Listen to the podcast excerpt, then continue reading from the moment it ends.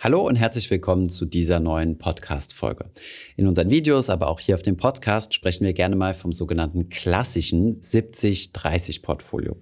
Also ein Portfolio aus 70% MSCI World und 30% MSCI Emerging Markets. Gerade in letzter Zeit wurden wir von Fragen überhäuft, warum denn gerade 70-30? Und genau diese Frage möchte ich in dieser Podcast-Folge klären. Außerdem haben wir darüber gesprochen, ob es wirklich das Beste ist, was man machen kann oder ob es da noch bessere Alternativen oder andere Alternativen gibt. Und wir haben uns natürlich die Vor- und Nachteile angeschaut. Von daher könnt ihr gespannt sein. Ich wünsche euch viel Spaß bei dieser Folge.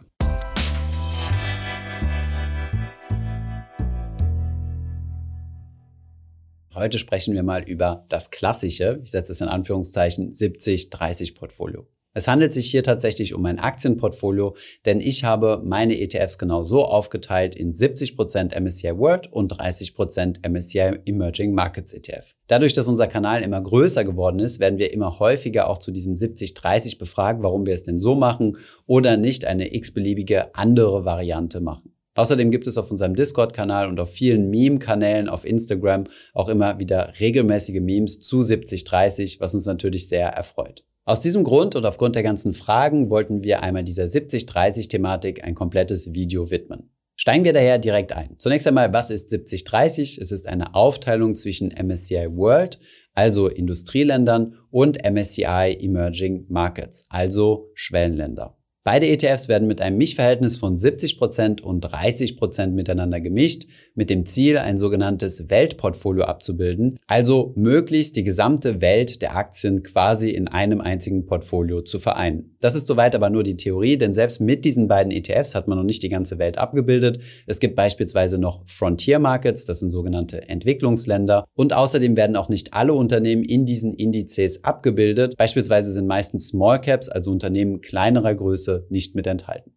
Nichtsdestotrotz habt ihr mit diesen beiden ETFs eine extrem breite Diversifikation. Alleine im MSCI World Index sind schon 1600 Aktien drin. In den entsprechenden ETFs sind es immer etwas weniger, aber immer weit über 1000. Zum größeren der beiden Indizes, nämlich dem MSCI World, haben wir auch schon ein explizites Video gemacht, wo wir mal genau gezeigt haben, wie dieser sich zusammensetzt und welche Unternehmen da drin sind und vor allem, wie die ausgewählt werden. Das Video findet ihr in der Beschreibung. Als passive Investoren versuchen wir uns ein Weltportfolio zu bauen, also die gesamte Welt in unserem Portfolio, in unserem Depot abzubilden. Das kann man mit einem einzigen ETF tun. Das kann man aber auch mit ganz vielen ETFs tun, beispielsweise bis zu 15, indem man jede einzelne Region in der Welt abbildet mit einem separaten ETF und dann vielleicht das Ganze noch nicht nur für große Unternehmen, sondern zusätzlich noch mit einem weiteren ETF für kleine Unternehmen macht. Bei dieser Investition kann man dann auch noch verschiedene Schwerpunkte legen, wie zum Beispiel das Faktor Investing, dass man also Unternehmen, die gewisse Faktoren berücksichtigen, stärker gewichtet. Zum Faktor Investing haben wir auch schon mal ein Video produziert. Aus diesen verschiedenen Möglichkeiten aus verschiedenen Regionen, Größen an Unternehmen und Faktoren, sich ein Weltportfolio zusammenzustellen und das auch noch mit zig verschiedenen ETFs, gibt es quasi eine unendliche Anzahl an Kombinationen, mit denen man sich sein eigenes Weltportfolio zusammenstellen kann. Deswegen ist die Frage an dieser Stelle auch absolut gerechtfertigt, wenn es so viele Millionen Möglichkeiten gibt, warum denn dann gerade eben 70, 30? An dieser Stelle gibt es keine klare Antwort für diese Frage. Es gibt einfach Vorteile aus diesem Portfolio und es gibt gleichzeitig aber auch Nachteile und jeder muss seinen eigenen Mix für sich finden. Schauen wir uns deswegen mal die Argumente an, die dafür sprechen, MSCI World, also die Industrieländer, und MSCI Emerging Markets, also die Schwellenländer, in einem Verhältnis von 70-30 zu mischen. Zunächst einmal halte ich es grundsätzlich für eine gute Idee, Schwellenländer in sein Portfolio mit aufzunehmen, da sie nun mal einen Großteil, in Bevölkerung gemessen sogar den größten Teil unserer Welt ausmachen. Mit einer Investition in die Schwellenländer stellt ihr sicher, dass ihr auch wirtschaftliche Schwergewichte wie zum Beispiel China, Brasilien, Indien oder Saudi-Arabien mit drin habt. Die Aktien dieser Länder sind im MSCI World nicht enthalten. Ein weiterer Grund, der für eine Investition in Schwellenländer spricht, ist die sogenannte Political Risk Factor Prämie. Eine Faktorprämie ist eine wissenschaftlich nachgewiesene höhere Rendite, wenn man in Aktien investiert, die einen gewisseren Faktor beinhalten. Dieser Faktor kann zum Beispiel ein erhöhtes politisches Risiko sein. Das bedeutet, wenn ihr in Aktien aus Ländern investiert, die politisch weniger stabil sind, als wir es hier zum Beispiel in Europa oder in den USA gewohnt sind, dann werdet ihr langfristig, aber auch nicht in jeder Betrachtungsperiode, mit einer höheren Rendite entlohnt. Das bedeutet zumindest für die Theorie, für die Praxis schauen wir uns das gleich an, dass ihr mit Schwellenländern langfristig eine höhere Rendite einfahren solltet als mit Industrieländern. Gleichzeitig tragt ihr aber auch ein höheres Risiko, was sich dann in Risikokennzahlen wie zum Beispiel der Volatilität widerspiegelt. Ein weiteres Argument, was dafür spricht, Schwellenländer in seinem Portfolio mit zu berücksichtigen, und zwar nicht nach ganz normaler Marktkapitalisierung, wo es nur 10% vom Gesamtportfolio wären, sondern höher, beispielsweise 30%, ist die sogenannte BIP-Gewichtung, die Bruttoinlandsproduktgewichtung. Üblicherweise werden an der Börse Indizes nach Marktkapitalisierung gewichtet. Das bedeutet, es wird geschaut, welche Unternehmen aus welchen Ländern von der Marktkapitalisierung, also vom Wert an der Börse, das höchste Gewicht haben und die bekommen dann auch im Index das höchste Gewicht. So kommt es dann zum Beispiel zustande, dass das Land mit der höchsten Marktkapitalisierung die Vereinigten Staaten sind und in Industrieländer-Indizes wie zum Beispiel dem MSCI World ein großes Gewicht von fast 60 Prozent ausmachen.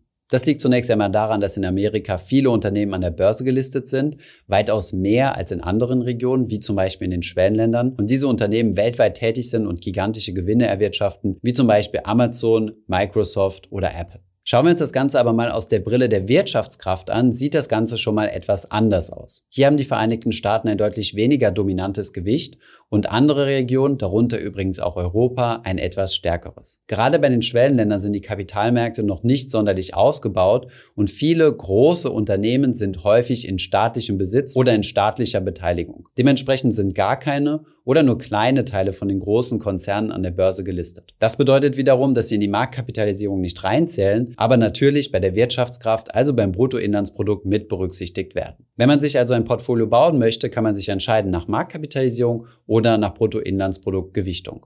Und hier haben die Schwellenländer tatsächlich sogar ein deutlich stärkeres Gewicht als nach Marktkapitalisierung, nämlich zwischen 30 und teilweise sogar 40 Prozent der weltweiten Wirtschaftsleistung. Das hat sich in den letzten Jahrzehnten auch stark zugunsten der Schwellenländer entwickelt. Man muss sich nur einmal die Entwicklung der Wirtschaft in China anschauen. Hier gibt es übrigens einen interessanten Artikel von MSCI, die einmal abgestuft haben, welches Gewicht die Schwellenländer spielen, unter welcher Betrachtung, also zwischen Marktkapitalisierung oder Wirtschaftskraft und dazwischen gibt es auch noch einige Stufen. Den Link findet ihr unten in der Beschreibung. Aus diesem Grund ist die 30-prozentige Gewichtung bei einem 70-30-Portfolio einfach ein Spiegel der Wirtschaftskraft der entsprechenden Schwellenländer. Soweit die theoretischen Argumente. Aber schauen wir uns jetzt mal an, wie in der Praxis denn tatsächlich die Performance, also die langfristige Wertentwicklung ausgesehen hat.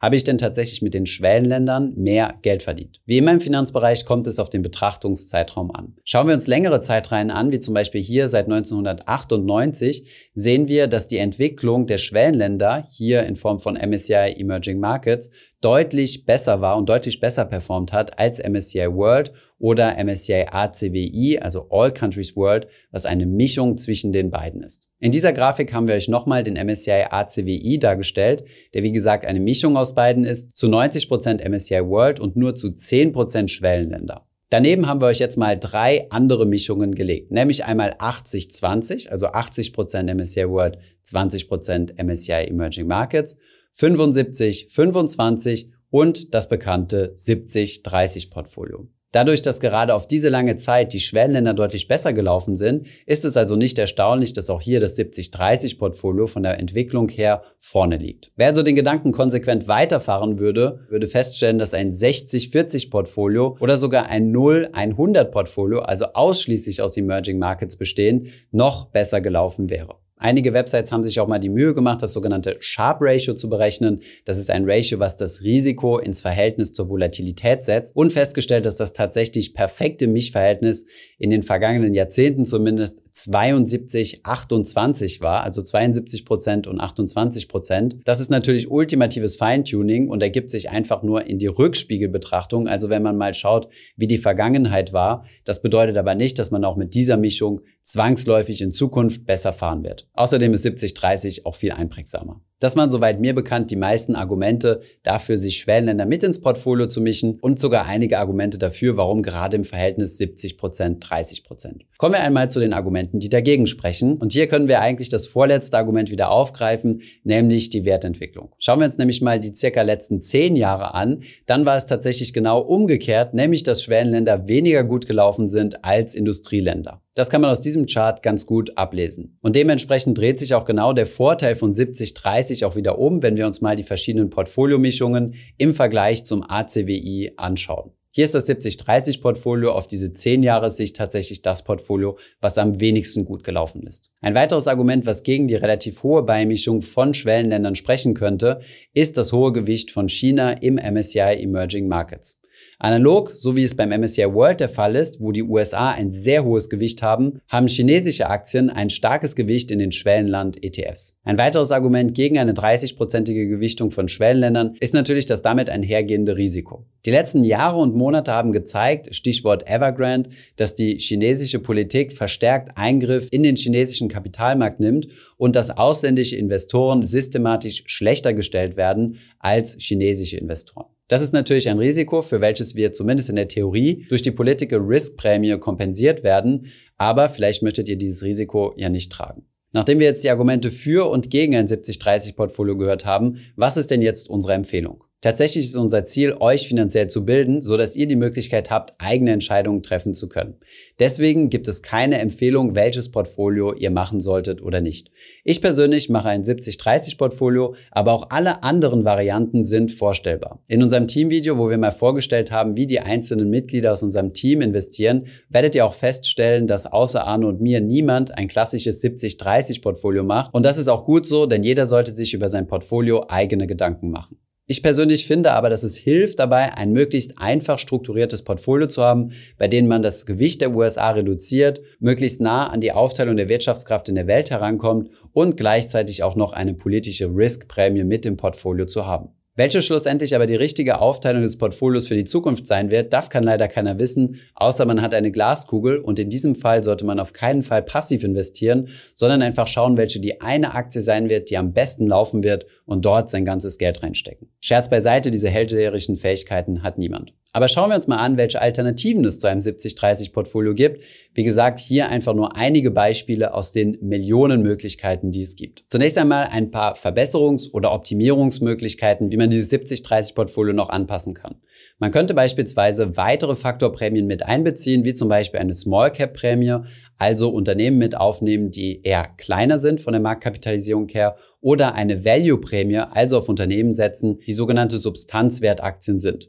Eine weitere Optimierungsmöglichkeit wäre es beispielsweise, mehr europäische Aktien in die Mischung mit aufzunehmen oder gleich zwei Fliegen mit einer Klappe zu schlagen, Small Cap Unternehmen aus Europa mit aufzunehmen, dann hättet ihr beides gleichzeitig getan. Auch zu diesem Thema haben wir bereits ein Video und einen Artikel produziert. Das ist dann das sogenannte 50, 30, 20 Portfolio, wobei die 20 für den europäischen Anteil steht. Ihr könntet das Ganze aber auch deutlich einfacher machen mit einer 1-ETF-Lösung und einen einzigen ETF kaufen, beispielsweise den Vanguard FTSE All World, also einen weltweit gestreuten Index oder einen ETF auf den MSCI ACWI oder beispielsweise einen Arero Weltfonds. Auch zu diesen Themen haben wir bereits Videos produziert, wie gesagt nochmal unten in der Beschreibung verlinkt. Eine der wichtigsten Regeln möchte ich euch zum Schluss aber noch mitgeben, egal ob 70, 30 oder was ganz anderes. Viel wichtiger ist es, dass ihr nicht ständig eure Strategie ändert, sondern wirklich langfristig an eurer Strategie bleibt, denn hin und her macht bekanntlich Taschen leer an der Börse. Ihr könnt euer Portfolio ab und zu mal optimieren und etwas dazu mischen oder eine Mischung wieder rausnehmen. Auch ich habe das gemacht, beispielsweise mit sogenannten Immobilienaktien, also mit REITs. Aber diese Änderungen sollten nicht zu häufig sein. Ich habe mir vorgenommen, nur einmal in der Dekade, also alle zehn Jahre, nochmal darüber nachzudenken, ob ich mein Portfolio nochmal abändern möchte. Und wenn du noch Fragen zu Portfolios 70, 30 oder anderen Anlagenthemen hast, schreib sie gerne unten in die Kommentare.